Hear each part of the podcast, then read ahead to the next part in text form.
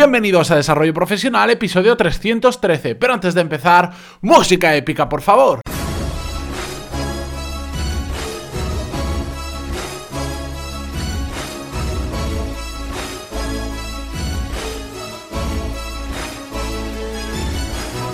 Buenos días a todos y bienvenidos a un nuevo episodio, un jueves más a Desarrollo Profesional, el podcast donde ya sabéis que hablamos sobre todas las técnicas, habilidades, estrategias y trucos necesarios para mejorar cada día en nuestro trabajo.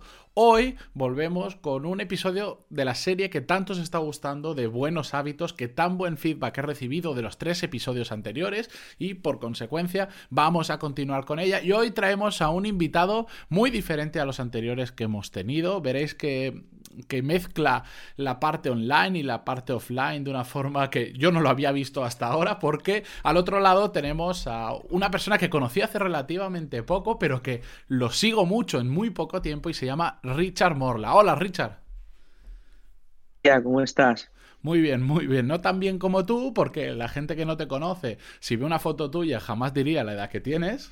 Por cierto, tema interesante, pero muy bien también la próxima semana y, bueno, lo bueno es que me voy a celebrarlo con un viaje a Sri Lanka, que yo creo que hay que trabajar, pero también hay que... Es que así las ideas que llegan siempre son mejores.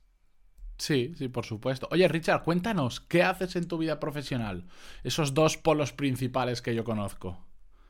Pues en este momento eh, mi día a día me lo, me lo lleva una empresa de aplicaciones que he montado hace un año y medio.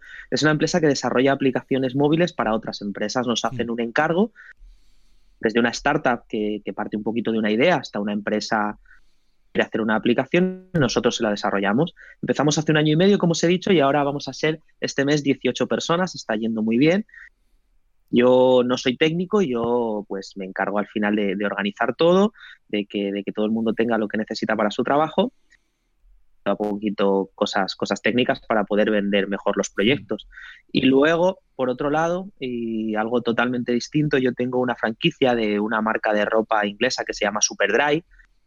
Superdry es una tienda eh, que yo tengo aquí en, en Valencia, 400 tiendas por el mundo, y esta es la única tienda que hay en Valencia. Nosotros lo introdujimos aquí hace seis años hmm.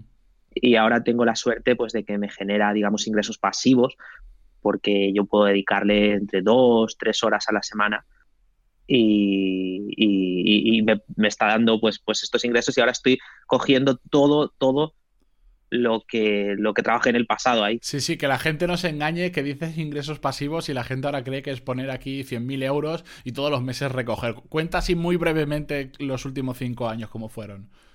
Pues, pues en absoluto fue así, así, así es. Nosotros empezamos hace cinco años, pusimos la tienda, una marca muy conocida fuera de España, pero poquito aquí en, poquito aquí en España en ese momento.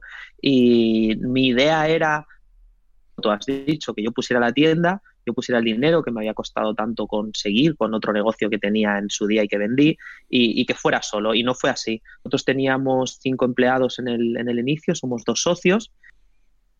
Fue fatal, pero muy, muy, muy, muy mal. Eh, solo teníamos una opción, o cerrar y quedarnos con una deuda de por vida empleados y ponernos nosotros a trabajar en la tienda. Sí. Así durante un año mi socio y yo, mi socio informático que no se había acercado a una tienda de ropa en la vida, gustaban, pero que nunca había estado detrás de un mostrador, pues nos pusimos entre 6 y 7 días a la semana, durante 10 horas al día, a estar allí atendiendo a la gente. ¿Qué conseguimos con eso? Pues entender muchísimo mejor el negocio, que yo tampoco lo entendía tanto, lo entendía en el Excel. Y, por otro lado, reducir muchísimo los gastos y aumentar mucho los ingresos, porque hacíamos bastantes campañas de marketing hemos duplicado en estos cinco años, más que duplicado los, los ingresos, hemos reducido muchísimo los gastos y ahora es cuando estoy recogiendo todo, pero vamos, en ese momento muchísimo me costó. Vale, ¿y cómo hace alguien para llevar esos dos negocios que son tan diferentes y, no morir en el intento? Que por cierto, eh, pido disculpas, se escucha un poco mal, pero es que estamos teniendo algunos problemas de conexión, pero es que si no lo grabamos hoy, no lo grabamos nunca. Pues en, mi caso, yo creo que uno de los hábitos que yo tengo, que, creo que mejor funcionan, sí. lo que quieres desde el principio del año. O sea, es plantearse un objetivo muy claro y, no variarlo a no ser que todo esté yendo en tu contra. nosotros llevamos cinco años, tenemos un histórico importante y yo sé lo que quiero vender a final de año, sé el número de prendas que quiero vender y sé los gastos que quiero tener. Y, eso es muy importante. O sea, es muy importante tener claro todos tus gastos porque los llevar el número de empleados que tengas, son los que van a ver la ropa que nosotros podemos tener en este caso, de abrir y, y, yo tengo también que saber exactamente lo que, lo que quiero ingresar. Y si en algún momento me estoy separando de mi objetivo, tengo que rápidamente ver qué está pasando y actuar y hacer acciones en, hacia ahí. Mientras todo va bien, pues simplemente hay que seguir las acciones y cuando las cosas van mal es cuando hay que pensar mucho más y empezar a probar. Cosas que mejor me funciona es desde el principio de año tener tener claro el objetivo. En, pero, en este caso, en la tienda de ropa, pues, el objetivo no sería tan fácil, tan claro, porque no tenías número, no sabías cuáles eran los gastos, bueno, los que te dijera la franquicia, pero que después la realidad a veces cambia bastante. ¿Cómo, hacías esos, cómo te marcabas esos objetivos el primero, el segundo año donde no tenías claro los números? Pues el primer año nos planteamos un, objetivo de ventas que es el que nos dijo la franquicia y que no se parecía en absoluto a lo que nosotros conseguimos. Mm. ¿Eso que, supuso? Pues que tuviéramos que hacer cambios constantes para probar y para, para, intentar ir hacia ahí. Si yo quería conseguir esas ventas, tenía que vender más. Para vender más, tenía que hacer acciones de marketing, tenía que hacer que más gente entrara en mi tienda. O que más gente entrara en mi tienda o que de la gente que entrara, más gente comprara. Claro al final hacíamos acciones eh, que iban siempre encaminadas hacia, hacia conseguir esas ventas. Y luego por el lado de reducir los gastos, pues lo mismo. Yo sabía que tenía que reducir el alquiler, yo sabía que tenía que reducir el precio de, la electricidad y yo sabía que tenía que reducir el precio de, perdón, los empleados, el, número de empleados. Hmm. Un poco para que al final, la cuenta final, para que al final la rentabilidad pero claro, nosotros no lo conseguíamos porque hay a veces que esas acciones no funcionan, entonces lo tienes que ir variando. Pero no tienes que olvidar hacia dónde quieres llegar al, final. Y, una pregunta, tratando con tipos de empleados tan diferentes, porque el empleado que trabaja en una tienda de ropa, como es Superdry, al que tú tienes en, Rudo, en la, en la, creación de aplicaciones móviles, son completamente diferentes. Como una persona que ahora eh, lideras dos equipos tan diferentes, ¿cómo haces para cambiar en tu cabeza ese eh, el chip de cuando estás hablando con una persona con un perfil determinado a con un equipo que además en Rudo sois, si no me equivoco, 18 ya? Eso es, 18 personas somos ya, sí. Que me imagino que será la pues mayoría de desarrolladores que son un perfil completamente diferente. Sí, estamos hablando de, dependientes de tienda, a, en general ingenieros, eh, ingenieros informáticos, pues con un perfil muy técnico yo creo que al final todos son personas y yo lo que siempre intento es que estas personas también tengan claro lo que se quiere conseguir de ellos, mm, estén contentos porque conseguirlo venga un poco de ellos. O sea, a mí lo que me gusta es decirles lo que tienen que conseguir y no cómo tienen que conseguirlo. Con esto me refiero, las personas que están en la tienda saben que tienen que conseguir unas determinadas ventas. Ellas son un poquito libres hacerlo. Yo no, yo no voy a decirles eh, tienes que saludar exactamente de una determinada manera, no puedes apoyarte en el mostrador para que no te vean, tienes que vestir de una determinada forma. Pues ellas saben que tienen que llevar el uniforme de la tienda, pero ellos lo pueden escoger. En, contra de otras tiendas en el que, digamos, se les obliga que te lo marcan. Modos, entonces ellos e, ellos lo eligen, lo, que pueden llevar de toda la ropa que hay en la tienda y, ellos ven un poco cómo tienen que llegar ahí, cómo tienen que tratar al cliente, porque al final lo que hay que conseguir es el resultado. Si el resultado no se consigue, es cuando ya hay que hacer más hincapié. En el caso de, los informáticos, pues un poquito parecido también. Al final saben que tienen unas horas para hacer algo determinado y a poder eh, ver es el resultado. Yo no soy técnico, yo no sé si están, si el código eh, está bien o no. Bueno, hay otras personas que, sí que lo saben en el equipo, pero yo lo, que les voy a pedir es que consigan un resultado claro, ese objetivo en, un determinado tiempo y con unos recursos. Y mientras ellos lo consigan, todo va muy bien. Vale, genial. Y y a ti mentalmente, por ejemplo, ¿has notado que te, te, supone un mayor desgaste el, tener que pensar en dos negocios completamente diferentes al, que imagínate si solo te dedicaras a Rudo, al, diseño de aplicaciones móviles o solo a la tienda, sería un único negocio? ¿Te supone el dividirlo más desgaste, crees? Porque en otras ocasiones de tu vida has estado centrado más en un proyecto. A, mí me encanta. Yo, la verdad es que casi toda mi vida he estado haciendo dos cosas a la vez y a mí me encanta, porque eh, esto es una cosa personal y no sé si es un hábito bueno, pero a mí me gusta mucho a, otra completamente diferente. Eh, yo nunca he sido, y, esto casi todos los emprendedores abogan por lo contrario, yo nunca he sido una persona que trabaje 12 horas seguidas en una misma cosa. Yo no puedo, yo, yo, yo me, me aburro, yo me, las ideas ya no, ya no me vienen. Yo, yo creo que hay que trabajar que dicen que un emprendedor tiene que estar 14 horas al día trabajando, porque creo que al final el tiempo no, no, es efectivo. Entonces, para mí, tener dos cosas en las que yo les pueda dedicar un tiempo a cada una, que pueda, que mi mente se cambie de un lado a otro por completo y que alguna cosa que he hecho en un lado la pueda eh, aplicar al otro, me encanta. Y sobre todo cuando son cosas totalmente diferentes. Y yo si pudiera, y, es una de las cosas que quiero en el futuro, es no tenga también eh, nada que ver.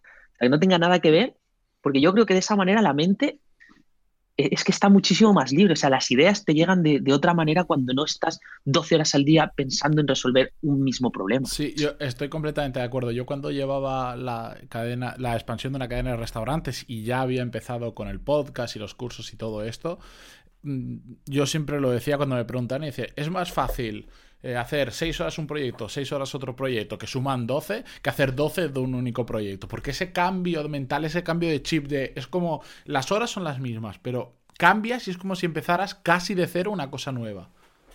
Sí, absolutamente. Pese a eso, yo siempre pienso, y es una cosa que digo a, a emprendedores, lo intento decir, que hay que centrarse en lo que estás haciendo. Porque yo veo muchos emprendedores que han empezado, yo empecé en una, eh, mi, último proyecto lo empecé en una aceleradora de empresas. Yo veo muchos emprendedores que, están, ¿eh? quieren desarrollar siete ideas a la vez y están haciendo pruebas en cada una de las siete ideas, de las siete ideas. Por lo tanto, al final prueban 30 cosas en una semana y al final no le sale nada. Sí, Yo creo que, es que, depende de. Hay, un momento donde puedes empezar a diversificar, pero hay un momento inicial en el que no. Cuando las cosas te empiezan a funcionar, cuando un negocio yo creo que sale adelante, es cuando puedes empezar a, hacer otra cosa. Que lo mismo pasa eh, aquí en el podcast que hablamos más de desarrollo profesional, cuando, cuando queremos desarrollar una habilidad. Si el día de mañana dices, me voy a poner a dieta, voy a empezar a hacer ejercicio que no he hecho nunca, voy a aprender inglés, voy a hacer esto, voy a hacer 40 cosas a la vez, no lo vas a conseguir. Empieza por una y cuando esa la tengas más o menos dominada ya podrás añadir otra variante a la ecuación, ¿no? Algo así. Estoy totalmente de acuerdo. Y, siempre manteniendo la que tiene. O sea, en mi caso, yo, eh, junto con mi socio, conseguimos que SuperDay funcionara. Superdry ya funcionaba, ya nos daba un sueldo a cada uno, ya estaba yendo bien, ya teníamos todo montado. Vale, ahora llega el momento de hacer otra cosa, pero sin descuidar eso. Claro, claro, por supuesto. Y que esté a cargo y, sin descuidarlo. Y yo ahora estoy con Rudo, y en Rudo somos 18, y estoy eh, pues desarrollando todos los procesos, definiéndolos bien. Yo lo que quiero es que llegue un momento en el que yo no sea necesario para nada, pero que todo funcione. Y en ese momento que todo funcione, ahí poder hacer otra cosa, pero sin descuidar lo que hay. Yo creo que uno de los problemas que se tiene es que cuando algo te funciona, Hmm. Igual por creatividad, por innovar, porque te aburres, te pones a hacer otra, pero descuidas lo que tienes y descuidas tu medio de vida. Sí, de hecho yo... Eh, y para mí eso es un error. Hace un tiempo hice un episodio del podcast que era lo que funciona no lo toques. Que es una frase además que mi jefe me decía, mi ex jefe me decía siempre, lo que, lo que funciona ni se te ocurra tocarlo. Prueba en otras cosas, pero lo que funciona, sigue. Y y vale, aunque nos, estamos yendo ya, estamos en los 13 minutitos, un consejo que puedas dar a, esas personas que, tienen que trabajar con, que tienen a su mando equipos ya de 18 personas, como es tu caso, que ya empieza a ser un número considerable, ¿qué, les recomendarías? A mí una de las cosas que me funciona genial siempre es dar responsabilidades a la gente sobre otras personas sea, ir haciendo como una especie de pirámide en el que siempre uno, aunque acabe de ser becario, o sea, un becario que llegue y lo acabes de contratar y ya lleve cinco meses, que ese ya sea responsable de otra persona. Y yo creo que no hay mejor manera en tu trabajo que cuando tienes que llevar a alguien. Ah, Entonces, a, mí eso me funciona muy bien. Me funciona muy bien. Nosotros, por ejemplo, el año pasado entraron cuatro becarios, cuatro becarios eh, desarrolladores, técnicos, los cuatro han funcionado genial, pero genial, genial, genial, muy, muy bien. Por supuesto, les hemos contratado. Y ahora ya, dentro de, dentro de nada, la próxima semana, cada uno va a tener un becario a su cargo. Y, ellos están asustados y diciendo, pero ¿cómo, yo, que llevo ocho meses, voy, a llevar a alguien? Hmm. pero es que es súper bueno, es súper bueno. A mí, a mí eso siempre me funciona genial. Ah, mira, nunca lo había pensado de esa manera y me gusta, me gusta mucho la idea. Oye, Richard, no te quiero entretener más, tampoco quiero hacer el podcast mucho más largo. Muchísimas gracias pues, por compartir un trocito muy pequeñito de tu experiencia con nosotros. Eh, espero verte pronto por Valencia cuando vuelva, que nos tomemos otro café juntos. Y claro que sí. Que vaya todo genial y a ver si más adelante en el futuro vuelves y nos cuentas novedades, porque seguro que habrás empezado otro proyecto nuevo. Seguro, seguro que sí. Yo estoy convencido. Muchas gracias, Matías, y que todo siga yendo tan bien con tu podcast. Muy bien.